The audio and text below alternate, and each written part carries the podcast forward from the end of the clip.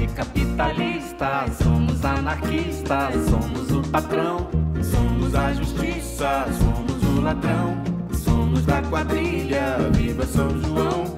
Somos todos eles da ralé da realeza. Somos um só, um só.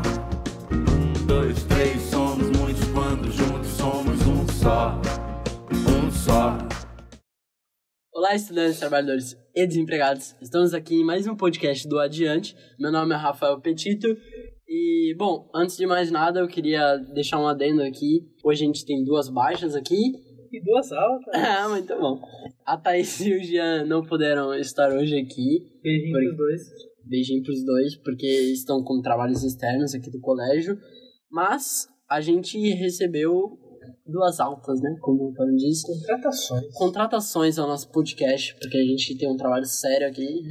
Assinaram o contrato todo. Exato. Mentira. Bom, como o nosso objetivo aqui do podcast é ser levado adiante, a gente tá com dois novos membros, porque o pessoal do terceiro, eu, Thaís, Jean, ano que vem vai estar complicado pra gente, como tá complicado pro Ícaro, que não conseguiu voltar aqui por enquanto.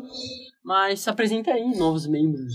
Opa, meu nome é Daniel Machado, eu sou do nono ano. Meu nome é Petra Flores, tenho 16 e estou no segundo ano. Meu nome é Antônio Vinícius, estou formado há 10 anos. E a idade? Não, mentira, eu errei 12 anos. Olha, Tenho 29. muito bom. E, bom, hoje a gente tá com a Verônica Teixeira Glória. Ela é formada em Relações Internacionais pela UFRJ. E a gente tá aqui para falar sobre direitos humanos. Mas, antes de mais nada, Verônica, se apresente um pouquinho mais pra gente. Queremos lattes. Olá, boa tarde. Boa tarde. Muito obrigada pelo convite. Eu sou formada em Relações Internacionais pela Universidade Federal do Rio de Janeiro e eu tenho experiência na área de direitos humanos, tanto profissional como voluntária, né? Isso, na verdade, faz parte da, da minha trajetória tem bastante tempo. Eu fui por muitos anos voluntária da área de ativismo e mobilização da Anistia Internacional. Eu era responsável por levar as campanhas para as ruas, para facilitar eh, oficinas de educação em direitos humanos, em espaços públicos, em escolas, eh, em, em muitos pontos do Rio de Janeiro. Gerenciei também alguns grupos de voluntariado da Anistia em, outros, em outras cidades do Brasil. Posteriormente, eu fiz um trabalho como consultora técnica para eles, também de monitoramento legislativo de proposições que po- poderiam ferir direitos humanos. E atualmente, eu sou professora do Educafra para vestibular comunitário que funciona aqui em Santos, em Valongo. Sou professora de Sociologia e integro a equipe de Cultura e Cidadania, que muitas vezes trata de temas para os alunos relacionados com a área de direitos humanos. Para começar a conversa, você pode explicar para a gente o que são os direitos humanos? Claro. Bom, direitos humanos, é, como a gente conhece essa palavra, se refere a um conjunto de acordos que são firmados juridicamente internacionalmente. O grande documento que a gente tem relacionado a direitos humanos é a Declaração Universal dos Direitos Humanos, que completou 70 anos no último dia 10 de dezembro. Ela foi positivada em 1948 como parte dos esforços da recém-criada Organização das Nações Unidas no pós-Segunda Guerra. O que dizem os direitos humanos? Os direitos humanos, na verdade, são um conjunto de liberdades básicas que, acordados entre os países, remetem à ideia de que existem direitos básicos que são inalienáveis à pessoa humana.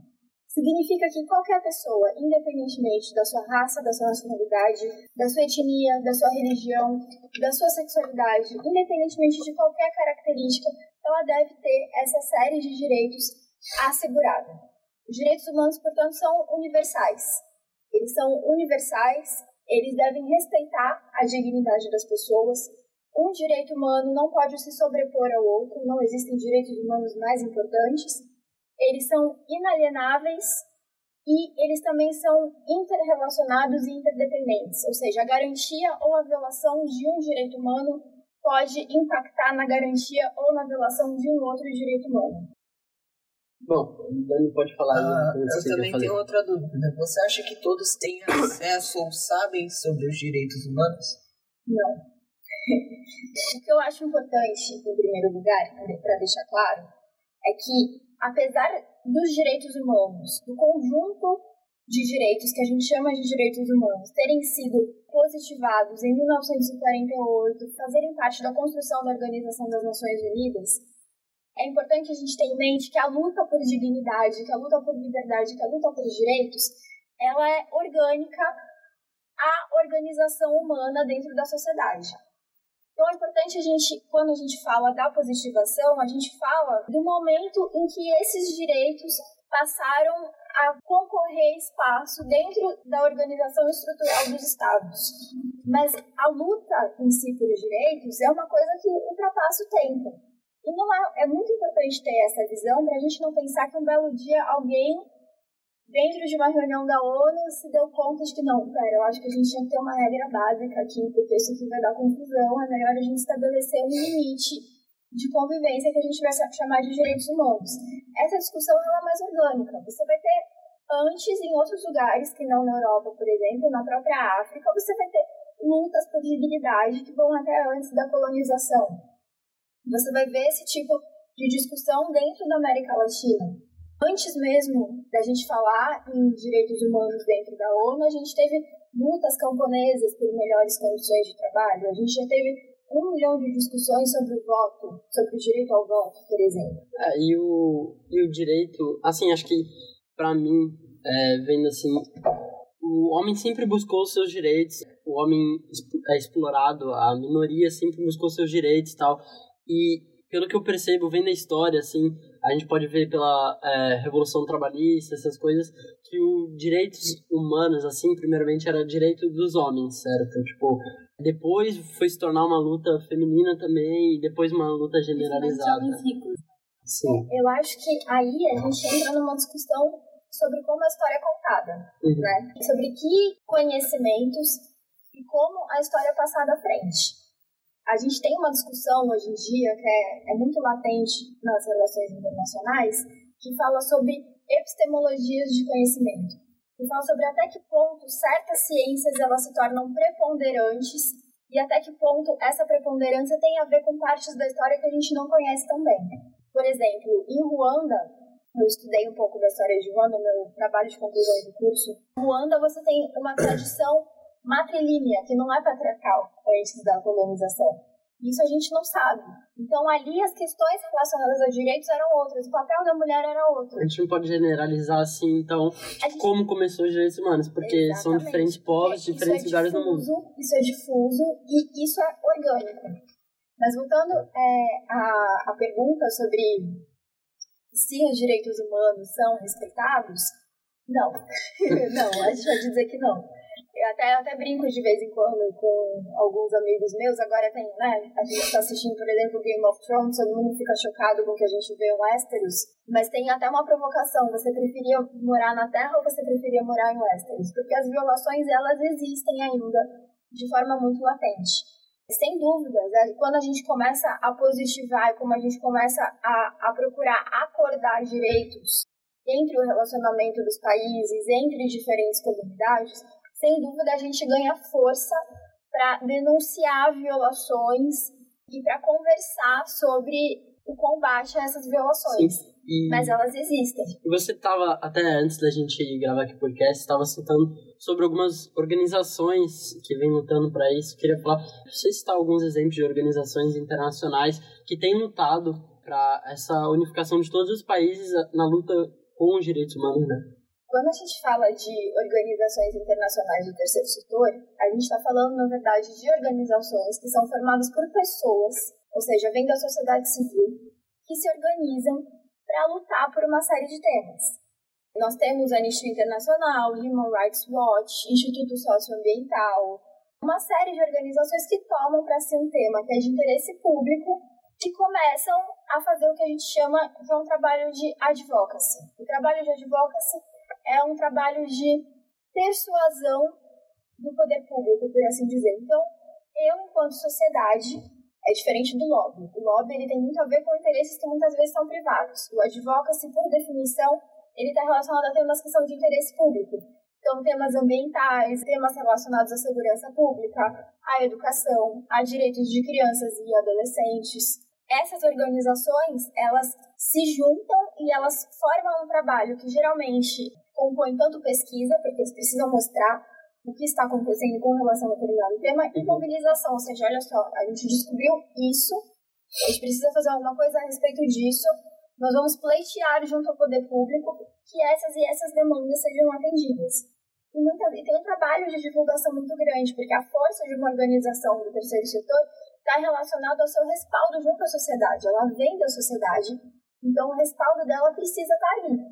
Então, muitas vezes a gente vê petições, a gente vê trabalhos de conscientização, a gente tem, inclusive, organizações que estão agora trabalhando com podcasts também. Então, a gente vê isso tudo acontecendo. Agora, por que, que essas organizações pleiteiam o poder público? Porque os direitos humanos, a observação do cumprimento dos direitos humanos e cumprir os direitos humanos de forma efetiva e de forma direta é uma responsabilidade do poder público. A gente fala muito dos tratados internacionais, das cortes, etc., que existem por aí, que acabou não tendo um status compulsório, né? ou seja, é, é, é pouca a margem para um tratado internacional culminar em algum tipo de sanção e algum tipo de punição a um país que, apesar de ter assinado, não cumpre. Mas a gente pode ver que os direitos humanos eles fazem parte da nossa Constituição.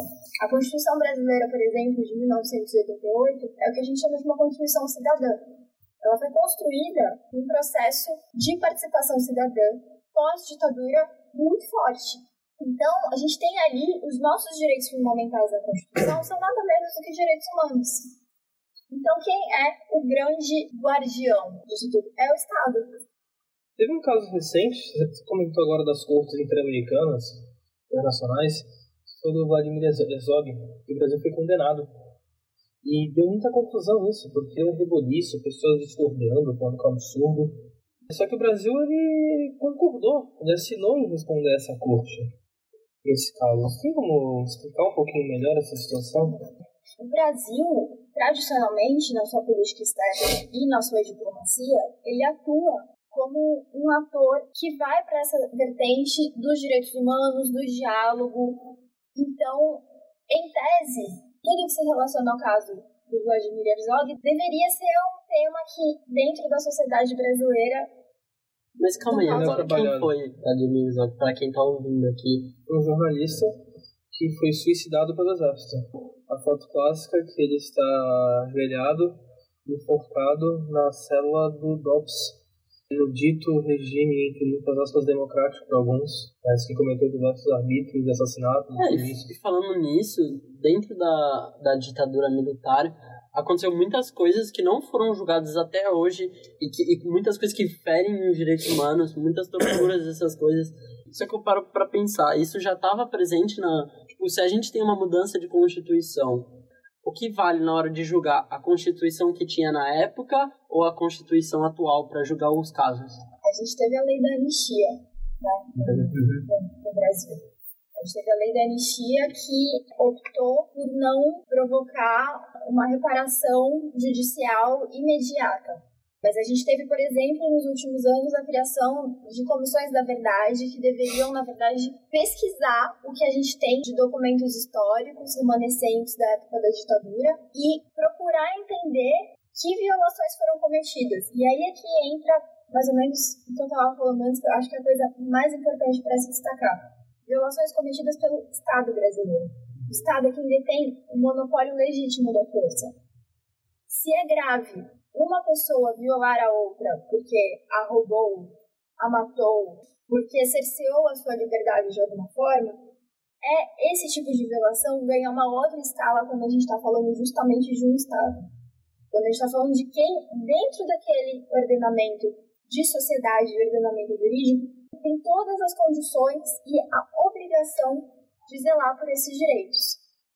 Bom, eu acho que uma coisa que a gente pode falar assim, que vai abrir para vários outros temas a gente conversar aqui dentro, é aquela famosa frase que acho que nesses anos que vem vindo, a gente vem ouvindo mais, pulando até uns temas que eu tinha anotado aqui para a gente poder entrar neles. É, a gente ouve muito direitos humanos para humanos direitos. Eu quero saber primeiro a sua opinião pessoal e depois a gente pode até, tipo, ao longo da conversa aí falando sobre isso. Bom, eu acho que essa frase, direitos humanos para humanos direitos, ela é um dos indícios, toda a mistificação e de todo o ruído que tem na comunicação sobre o que são realmente direitos humanos. Essa ideia de direitos humanos para humanos direitos parte do princípio que apenas algumas pessoas dentro de uma sociedade deveriam ter acesso, deveriam serem respeitadas e receber direitos por parte do Estado. Vem muito daquela ideia de que uma pessoa que comete alguma infração que dentro daquela sociedade é condenável, que aquela pessoa deveria estar retirada de, de todo o aparato estatal. Essa ideia é extremamente equivocada e ela é extremamente prejudicial. E geralmente se aplica aos pobres e negros da favela. Ou a judeus. É, ela, ela é extremamente prejudicial porque ela reproduz, na verdade, a ideia de que uma sociedade pode funcionar em compartimentos diferentes e completamente isolados entre si. Parte da ideia, na verdade, de que as pessoas, à medida que elas estão nas suas próprias casas, que elas frequentam determinados lugares que fazem parte da sua comunidade, de que elas estão completamente alheias do que está acontecendo em outros espaços. Na verdade, essa compartimentação não existe qualquer problema que incida sobre a sociedade, ela tem condições nefastas para a sociedade como um todo. Evidentemente, sem dúvida alguma, a população jovem e negra do Brasil é, por excelência, uma das grandes vítimas da ausência dos direitos humanos. Né? 70% das vítimas de homicídios no Brasil são jovens negros de 15 a 29 anos. Mas essa ideia ela acaba sendo equivocada, de que se você dá para uns, mas não dá para outros.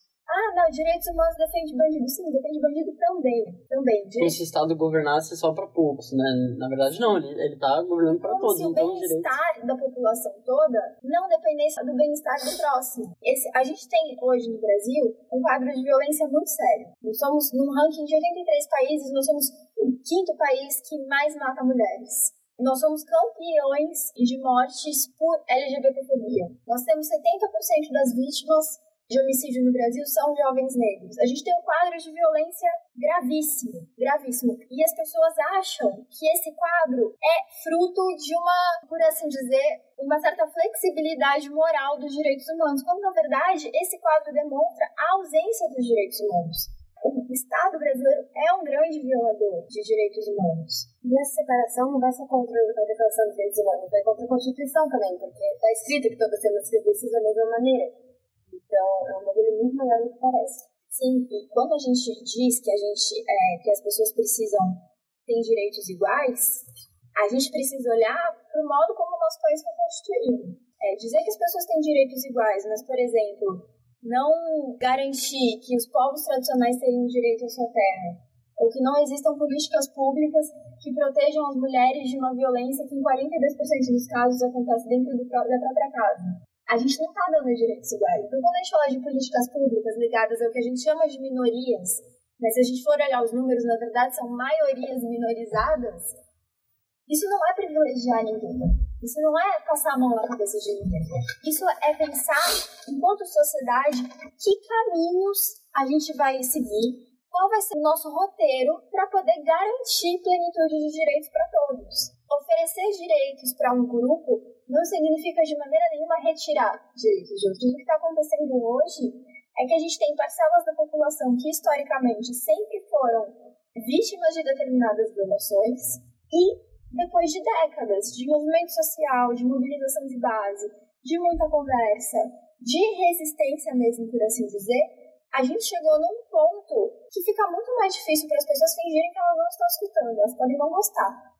Parece que algum, algum século atrás uma mulher polonesa disse que tinha duas opções no mundo. Uma delas era a barbárie. Parece que a opção da barbárie foi a predileta. E as pessoas vão seguindo a barbárie e vão achando que é tudo correto. E é muito curioso que as redes sociais têm seus problemas, mas nos mostram muitas coisas interessantes, como homens que ficam atacando as minorias e de repente eles cometem um crime, assassinam a esposa, assassinam a namorada, assassinam alguém que representa e, e mostra que não é só discurso vazio. Isso é na prática. Fazendo discurso de ódio e depois reclamam falando de preconceito porque não fez esse discurso de ódio. Que é, é muito um... mimimi, uhum. é muito chato o mundo, mas isso, isso se reveste na prática. Eu acho que o caminho da barbárie, ele fica muito tentador à medida que a gente acaba recebendo muitos estímulos, muitas respostas fáceis para problemas complexos. A gente dizer que a culpa do aumento da violência no Estatuto dos Armamentos, por exemplo, é trazer uma resposta fácil para um problema que é complicado. E quando não tem um Estado presente que procura desmistificar isso, que procura esclarecer, a resposta fácil ela fica muito tentadora. A, a indignação das pessoas, de forma geral, é, com a violência, com a insegurança, com uma série de mazelas sociais que a gente tem no Brasil, ela é fundamentada. É compreensível que as pessoas estejam com medo de andar na rua.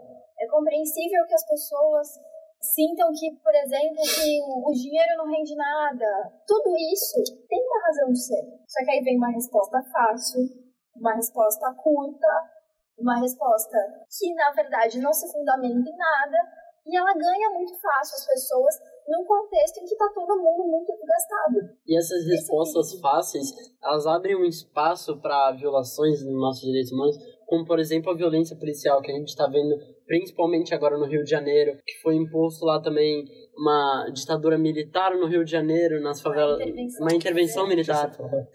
Não, perdão, eu confundi, é porque a gente, a gente relaciona tanto, né? Uhum. E uma intervenção militar na, nas comunidades do Rio de Janeiro.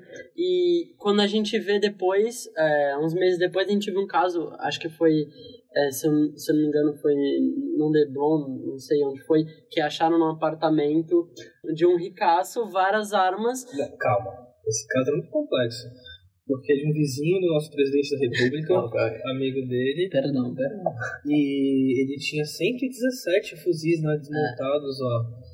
Isso foi achado num dia. Só para deixar, é muito importante colocar, porque hoje o Ministério Público do Exército entrou com pedido de soltura de nove militares envolvidos com o assassinato do músico e do catador, que simplesmente o músico estava andando com a família de carro e o catador foi tentar ajudar o músico. E a gente fica assim, aberto a várias, várias coisas sem né? resposta. Por exemplo, o caso de Marielle.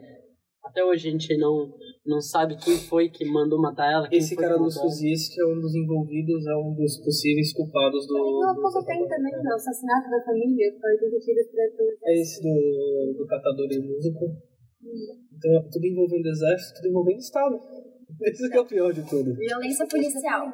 Esse é um tema muito importante. Eu diria que dos temas, de tantos temas, um dos mais urgentes que a gente tem no Brasil, porque ele diz respeito à segurança pública. É, a lógica de segurança pública que impera hoje no Brasil é uma lógica extremamente militarizada. Os policiais, eles acabam sendo treinados numa lógica de guerra numa lógica de procurar um inimigo. Então, é, é uma postura extremamente defensiva que não acaba resguardando a população. O que acontece hoje? O, que a gente vem notando, e isso tem uma série de relatórios, de pesquisas, é, o Fórum Brasileiro de Segurança Pública tem materiais incríveis, eu convido todos vocês a olhar a respeito, porque são pesquisas super atualizadas sobre isso. Inclusive, a maioria dos dados que eu citei agora há pouco vem de lá. Razões muito fortes e fundamentadas para apontar, em primeiro lugar, que a polícia muitas vezes ela extrapola a sua força que é legitimada por conta de ser um representante do Estado. A polícia pode atirar? Pode, mas ela não pode atirar a esmo. Nem atirar numa pessoa que não está representando perigo nem para o policial, nem para as pessoas em volta. Até para o uso da força pela polícia, a gente tem regras. E existem apontamentos muito consistentes nos últimos anos que demonstram que há uma extrapolação. Isso é uma crítica ao policial? Não. Isso é uma crítica à corporação, ao modo como a corporação está sendo, na verdade, conduzida. Isso não é uma crítica ao policial que faz um trabalho extremamente perigoso, de risco, e que ganha pouco e que, enfim, que não tem, que passa por estresses profundos no seu trabalho. Isso não é, isso é muito importante, porque muitas vezes a, a discussão dos direitos humanos coloca os direitos humanos contra o policial, quando na verdade o policial ele deveria ser, ele deveria estar é mais protegido Também é uma vítima. humanos. Mas eu acho que, assim, um dos grandes problemas é o alvo. O, o alvo que a gente está vendo é as vidas negras, jovens, é, na comunidade, como se eles fossem é, o maior perigo que a sociedade tem. Quando, na verdade, em um dia de investigação num bairro rico no Rio de Janeiro, achou quase o equivalente a meses na, nas comunidades do Rio de Janeiro. Aí a gente nota o quê? Que a polícia, ela não age da mesma forma em todos os territórios de uma mesma cidade, por exemplo. É, esses casos todos, dos 80 tiros, um caso, por exemplo, eu não sei se vocês é, chegaram a ver, mas há cerca de dois ou três anos, a Maria Eduarda era uma aluna, estava na escola, na aula de educação física, e levou uma bala perdida, veio da rua, Tem aquele garoto que tá vindo com a mãe pra escola e tomou um tiro também, que a mãe carrega a camisa Vinícius. disso. O Vinícius, é, se a gente tem o caso do Eduardo de Jesus, a gente tem um caso emblemático no Rio de Janeiro que foi o Michael. O Michael ele foi assassinado com dois anos de idade. E até hoje tudo permanece muito nebuloso com relação às condições com que isso aconteceu. É claro que aí a gente nota que a polícia não age da mesma forma em todos os territórios. Aí a gente tem a discussão que não tem como fugir de um racismo institucional dentro da sociedade. Não é à toa que 70% das vítimas de homicídio no Brasil são jovens negros de 15 a 29 anos. Há um estigma muito sério. Há um estigma que está enraizado na sociedade e isso precisa ser conversado. Isso, isso faz parte da reparação de direitos humanos que precisa ser feita na sociedade. Eu tinha uma dúvida sobre a questão que você tinha falado que policiais estavam sendo mais treinados sobre, sei lá, sobre ter um alvo mais pesado, coisa assim. O treinamento deles serem mais rigorosos, alguma coisa assim. Eu queria saber se pode ser também pelo fato que traficantes ou coisas, pessoas um mais perigosas estão ficando mais perigosas, tipo, com armamento mais pesado, coisas assim, se eles podem acabar influenciando nessa, nesse modo de agir do policial. essa discussão ela é extremamente complexa e ela é extremamente delicada. O que existe, o que é sabido, não é uma informação que eu estou tirando da manga ou que, que eu tirei da minha cabeça, existe toda uma discussão sobre isso na academia, nas organizações do terceiro setor, até mesmo dentro de determinados nichos do poder público, para que a gente tem, querendo ou não, secretarias de direitos humanos e etc. A gente entende que o policial ele não é adequadamente preparado para lidar com uma situação civil, né? Mas não é só o policial, o exército também não. A gente tem exército em perímetro urbano fazendo segurança pública. Por quê? Aí vem toda essa discussão, não, porque os armamentos, a gente tem o tráfico, o tráfico é muito poderoso, o tráfico está tomando conta, o tráfico existe, existe. É um problema que a gente precisa conversar, sim, a gente precisa conversar sobre políticas de drogas também. Né? Então, sim, exi- existe um foco de violência, não é a polícia que é responsável pela violência como um todo que a gente tem no Brasil. Mas a gente precisa entender que tipo de polícia a gente quer. E aí fica tudo muito confuso. Na verdade, assim, a gente fala da intervenção federal, que foi no Rio de Janeiro, mas na verdade o Rio de Janeiro não é a capital mais violenta do Brasil. As capitais mais violentas do Brasil são Rio Branco, Fortaleza e Belém. Por que, que a intervenção chegou no Rio de Janeiro e não foi para essas cidades?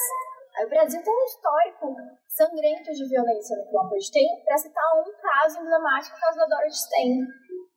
E não foi para lá que a intervenção foi, foi para o Rio de Janeiro, né? foi para o Sudeste, foi para onde tem a maior empresa de comunicação do Brasil. Então são elementos que a gente precisa depurar. Parece que é pra maquiar, pra pagar de bom pra outros países. Eu, eu não tenho como dizer qual foi a intenção real da intervenção federal no Rio de Janeiro. Mas a gente tem muitos elementos para questionar é, essa intervenção. Até mesmo quando a gente olha para números, etc. Tem uma coisa que me marca nesse assunto, porque quando a Marielle foi assassinada, começaram a chover aquelas notícias falsas por aí, falando que ela tinha ligação com os traficantes e que era contra a policial e tudo mais. Só que uma mãe de um policial fez questão de vir a público para falar do quão importante a Marielle foi para ela. Porque se não fosse a Marielle, defensora dos direitos humanos, a dar uma atenção para ela, um carinho para ela e lutar para que fosse feita a investigação da morte do filho policial, ela nunca saberia por que o filho morreu. que a polícia simplesmente arquivou o caso. E aí na investigação descobriram que foi outro policial que matou o filho dela. Então, aí nisso, eu comecei atrás de outras situações, de pessoas do trabalho, do próprio trabalho da Marielle, e tem diversos casos de policiais que procuraram a Marielle, tiveram ajuda dela, de Não famílias que os maiores suspeitos da morte dela são dentro da polícia. Sim, só que A Marielle Franco ela fez parte da, da Comissão de Direitos Humanos da, da ALERJ.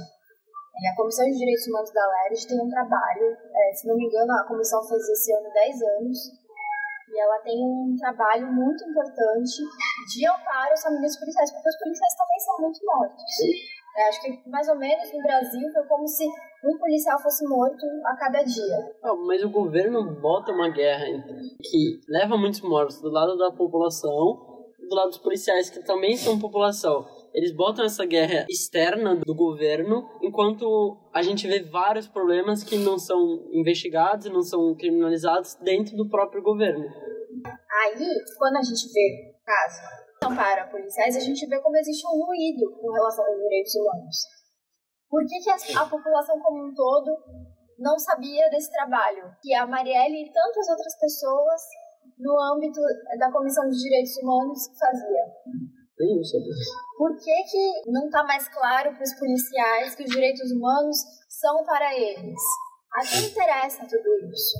Por isso que eu digo que assim, a dinâmica ela passa muito pelo poder público, ela passa muito pelo Estado.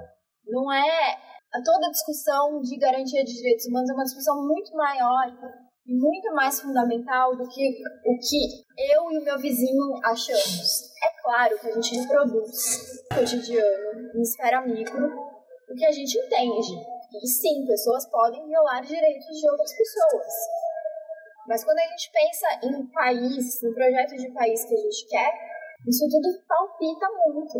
Né? No caso é, dessa, enfim, de todas essas notícias, assim, de todas essas histórias que surgiram, que, que não correspondem à vida da Marielle, não correspondem à história dela, inclusive a história pessoal, na época eu fiquei pensando bastante sobre isso e eu tenho a impressão, justamente por conta desse ruído que existe com relação aos direitos humanos e essa certa miopia, essa certa cegueira que existe com o que são os direitos humanos, são coisas que muitas vezes a gente dá por garantido, mas a gente sente na hora quando a gente fica sem.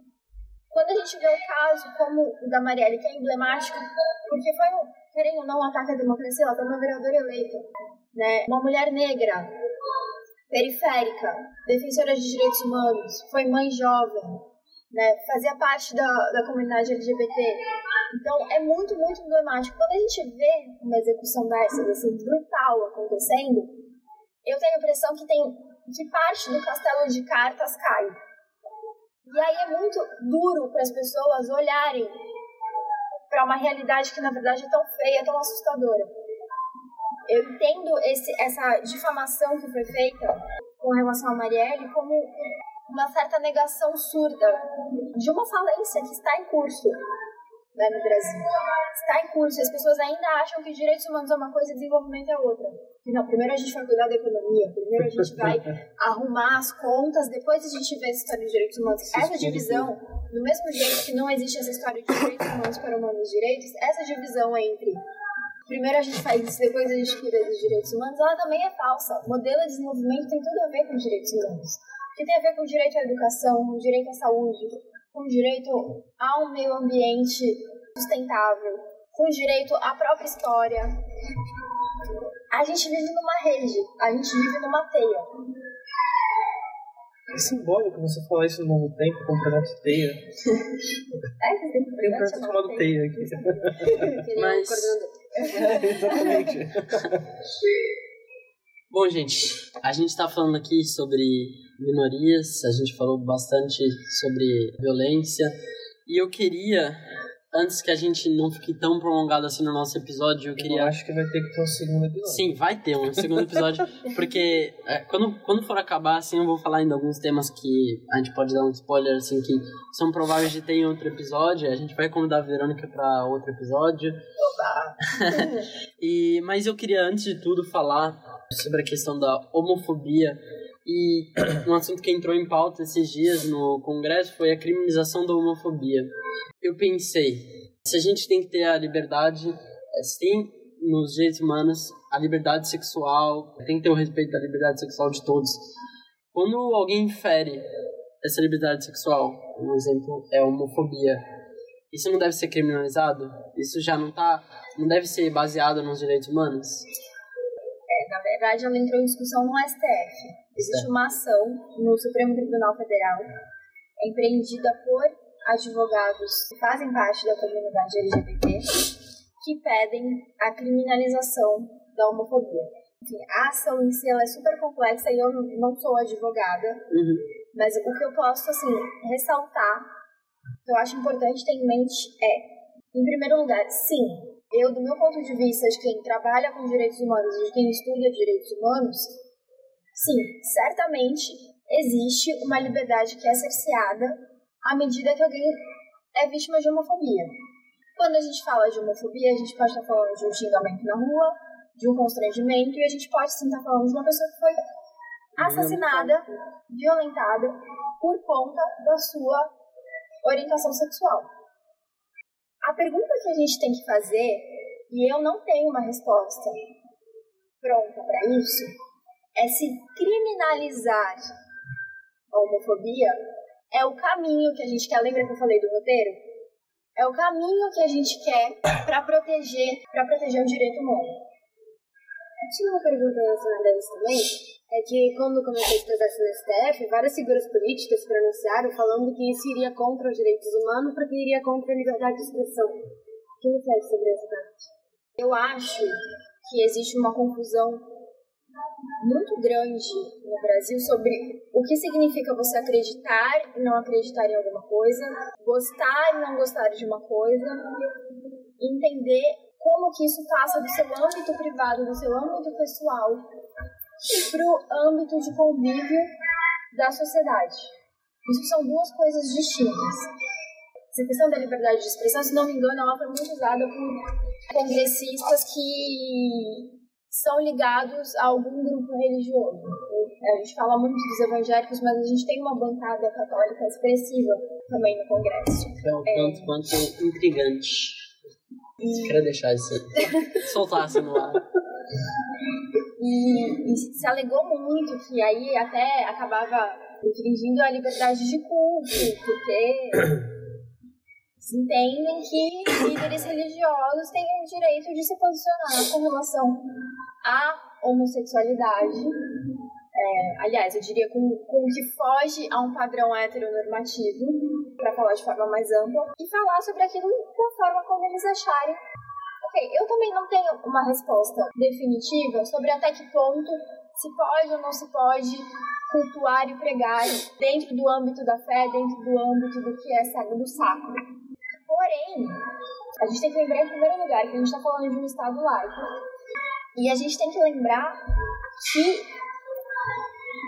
existe é, a discussão da criminalização da homofobia, ela não parte do nada ela parte de, de, um quadro social muito simples. Pessoas estão morrendo por conta de serem parte da comunidade LGBT. Todo dia uma pessoa trans é morta no Brasil. O Brasil é o país que mais trans. Mas então, você não acha que a gente tem que ter uma política, é, assim como tem sobre o racismo, não tem que ter uma política similar, senão igual nessa questão LGBT? O, o que, que, é delicado nessa, nessa, é, nessa discussão? Muitas pessoas que não só fazem parte da comunidade LGBT, como são ativistas, como são pessoas que estão há anos com essa bandeira, lembraram do seguinte: quem é que vai preso no Brasil? Negros, periféricos. Quem é que vai ser preso? Aí a gente parou. Aí tem, aí tem gente que vira e fala. Exatamente, a gente tem um sistema carcerário completamente falido. A gente não tem espaço pra nada, pra ninguém. Aí tem outras pessoas que falam, não, mas você veja, a gente teve a Lei Maria da Penha, vai dizer que a Lei Maria da Penha não auxiliou mulheres, não, não. Aí a gente precisa estudar isso, a gente precisa olhar como política pública, não é o achismo, não é nem a percepção. A gente precisa pesquisar e entender como é que funcionou isso e pensar como é que isso se aplicaria aos casos de homofobia também. A grande discussão é: olha bem quem vai preso no Brasil, veja bem se o nosso sistema carcerário salva alguém, quantos que voltam melhores, quantos que realmente têm uma nova perspectiva. E tem toda também a discussão que também é muito jurídica do abolicionismo penal. Isso é muito legal porque ao mesmo tempo não dá pra ficar sem fazer nada, deixar a situação correr, Uhum. e bate com o que de início você comentou. Situações complexas se apresentam pra nós. Tem gente que vem querendo vir com uma resposta simples. Não é simples. Não é. Não, tem, não adianta Não é. criar uma ilusão que vai chegar alguém, o salvador da pátria, e falar isso acabou. Vai simplificar um lado e complicar E o outro. vocês vejam, quando a gente fala que os, os direitos humanos são interdependentes, a gente está falando sobre isso. A gente está falando, a gente tem, na verdade, o que eu vejo pessoalmente é que a gente está tendo um acúmulo de uma série de histórias mal resolvidas do Brasil. A gente tem um, um acúmulo disso. Então a gente tem toda essa intolerância com relação à comunidade LGBT. Então, então pronto, vamos criminalizar mas quem vai pra cadeia? É o jovem, negro, pobre, que é estigmatizado, que, que passa por todo o racismo estrutural, que é uma coisa que a gente não faz ideia do que é. Então, não existe resposta fácil. O que precisa existir, isso, criminalizando ou não criminalizando a homofobia, sendo ou não positivo, ainda que de forma relativa para o Brasil essa criminalização, a verdade é que a política pública não pode faltar. Eu acho que essa questão da política pública, para essas coisas, para mim tem sido muito afetada, porque quando a gente tem a maior figura do nosso país sendo contra todas essas políticas públicas, isso já é algo grande e difícil para a gente lidar. Então, acho que a gente, a população, nós temos que ser ativista nessa causa e estar lutando para realmente isso seja algo de conhecimento de todos e, e com apoio do governo, que eu acho muito difícil. É claro, no atual contexto, a gente tem um desafio a mais, porque a gente tem um governo que, dentre muitas razões pelas quais foi eleito, também levantou uma bandeira que é hostil à ideia de direitos humanos e que se fia muitas vezes na ideia de que os direitos humanos, na verdade, desprotegem as pessoas. É, isso, isso é verdade.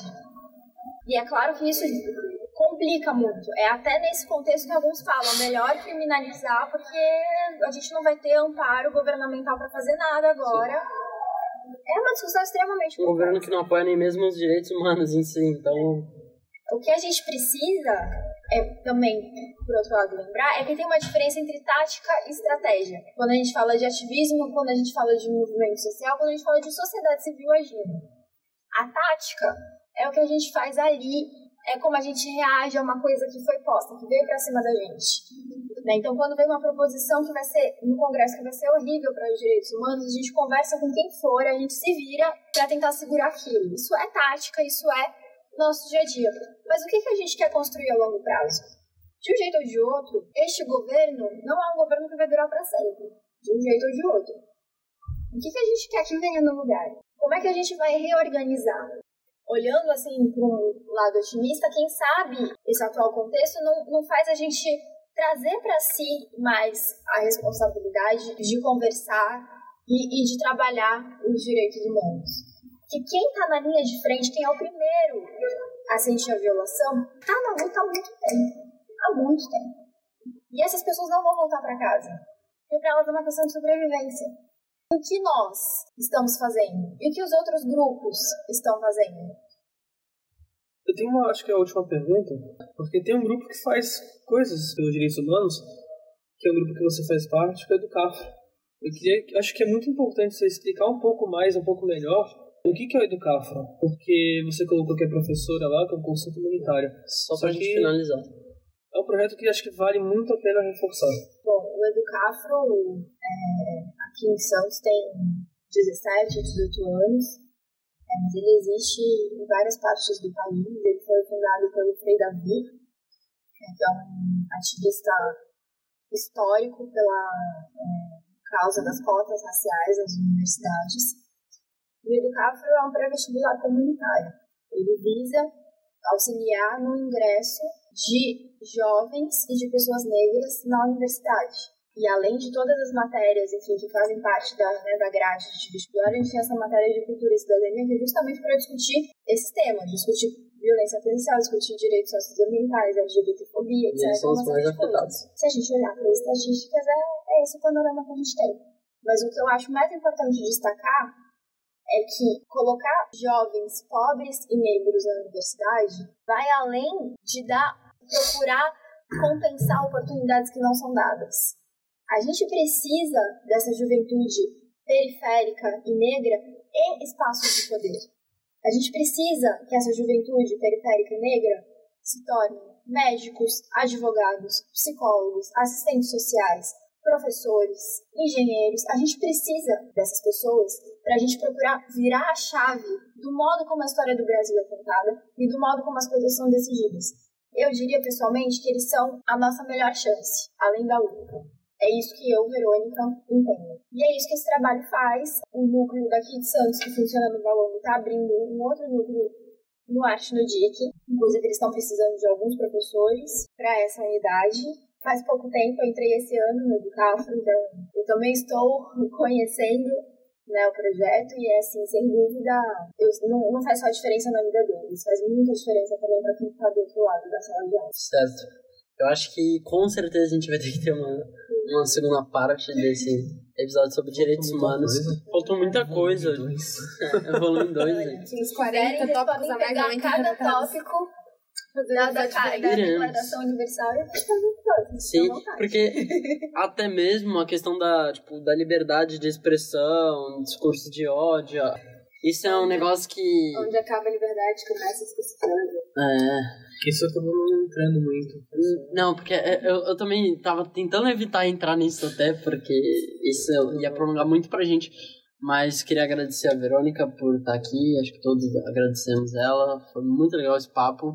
E tenho certeza que o pessoal que tá ouvindo, se você conseguiu ouvir até o final aqui, 50 minutos. Se você conseguiu, com certeza conseguiu. Com certeza conseguiu. Também está ouvindo isso é porque conseguiu. Claro. Logicamente. É verdade. É um consagrado. Bom, muito obrigado. Falta uma coisa. A música. A música, olha, eu já A esqueci. música. É, eu queria Zombie, dos Cranberries. Zombie. Eu não vou lembrar mesmo. Eu vou passar vergonha ainda maior depois de tentar lembrar e não lembrar. Eu queria agradecer também a Pedro, Daniel, porque agora eles integraram nesse projeto que eu particularmente amo, porque a gente está dando informação pro pessoal da nossa cidade, pessoal também adulto, a gente está levando um pouquinho conhecimento e aprendendo junto para a gente formar uma sociedade mais ligada com as coisas que têm acontecido e uma sociedade mais ativista nessas áreas. É isso, Tá gente. apoiando em tudo, né? Exato. Melhor que eu Obrigada, já batendo. Giovana. Com certeza. Na prática. Você aprende. É isso, gente. Dia a velha polonesa que na CTM. Então a gente termina com Zombie, Cranberries, que a Verônica indicou. E é isso, tchau. Tchau. Falou. Uh.